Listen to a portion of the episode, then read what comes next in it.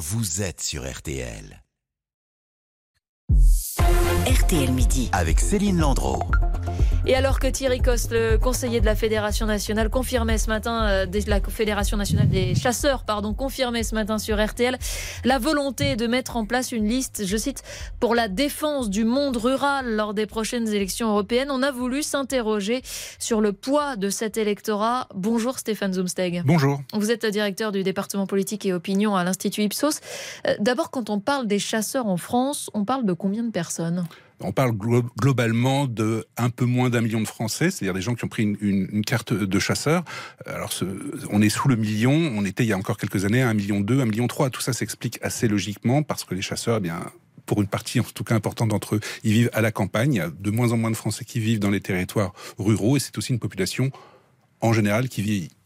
Mais quand on parle de l'électorat des chasseurs, on ne parle pas que des détenteurs de permis de chasse, on est bien d'accord Non, bien sûr que non. Là, euh, il est compliqué aujourd'hui de quantifier l'électorat chasseur parce que d'abord les chasseurs se comptent rarement électoralement. Ça a été fait une fois en 1999 lors des élections européennes. C'était la liste CPNT. Ce pas, et ce n'était pas une liste uniquement de chasseurs. chasseurs, hein, bien c'était une sûr. liste de ruralité. Euh, et elle avait obtenu près de 7% des, des voix et avait envoyé six députés européens. Ça a été le moment, on va dire, des chasseurs et, et des ruraux en tant que tels, représentés électoralement en tant que tels. Mais ça n'a été véritablement fait qu'une seule fois jusqu'à présent. Euh, on voulait euh, revenir aussi sur un sondage que votre institut Ipsos a publié hier et qui souligne que le fossé se creuse de plus en plus entre les Français et, j'allais dire les chasseurs, en tout cas avec la chasse. Il y a de plus en plus le sentiment d'une incompréhension à l'égard de la chasse et des chasseurs quand on interroge l'intégralité des Français. Aujourd'hui, dans cette enquête qui a été réalisée il y a quelques jours, il y a un peu plus de la moitié des Français qui se révèlent critiques, opposés et parfois hostiles d'ailleurs au principe même de la chasse, 53%. Alors c'est un peu plus que la moitié, mais ça ne signifie pas que l'autre moitié y est favorable.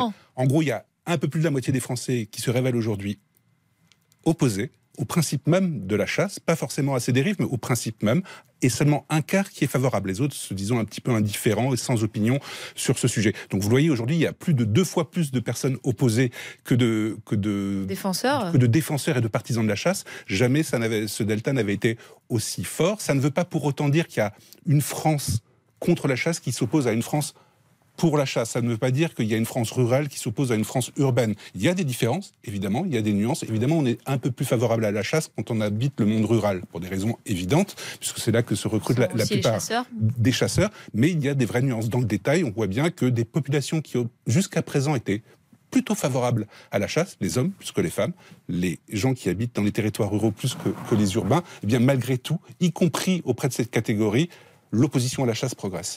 Euh, Ça peut expliquer que euh, ce matin, Thierry Coste, sur notre antenne, euh, récuse l'idée d'une liste de chasseurs, mais parle d'une liste de défense du monde rural. C'est pour éviter d'agiter cet épouvantail-là? Oui, ce serait limiter, limiter une éventuelle liste pour les élections européennes au- à la chasse, ce serait de toute façon le signe déjà d'un échec annoncé d'avance, parce que peu de gens voteraient pour cette liste. L'idée, c'est, si cette liste pouvait se monter, c'est de faire un score, évidemment, qui irait au-delà du témoignage, un peu comme on l'avait vu en 1999, je le rappelle, près de 7%.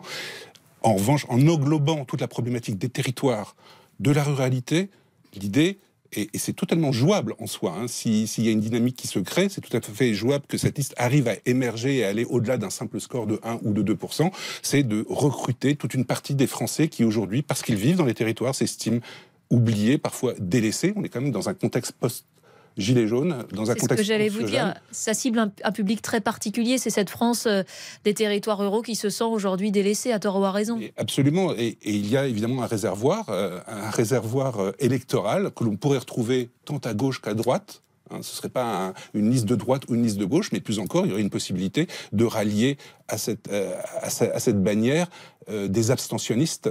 Je le rappelle, l'abstention atteint toujours des niveaux records lors de, l'élection européenne. Il y a largement plus d'un Français sur deux qui ne se déplace pas ce jour-là. Là, avec cette liste un petit peu particulière, qui serait apolitique de toute façon, parce que là encore, ce serait un piège d'afficher une couleur politique.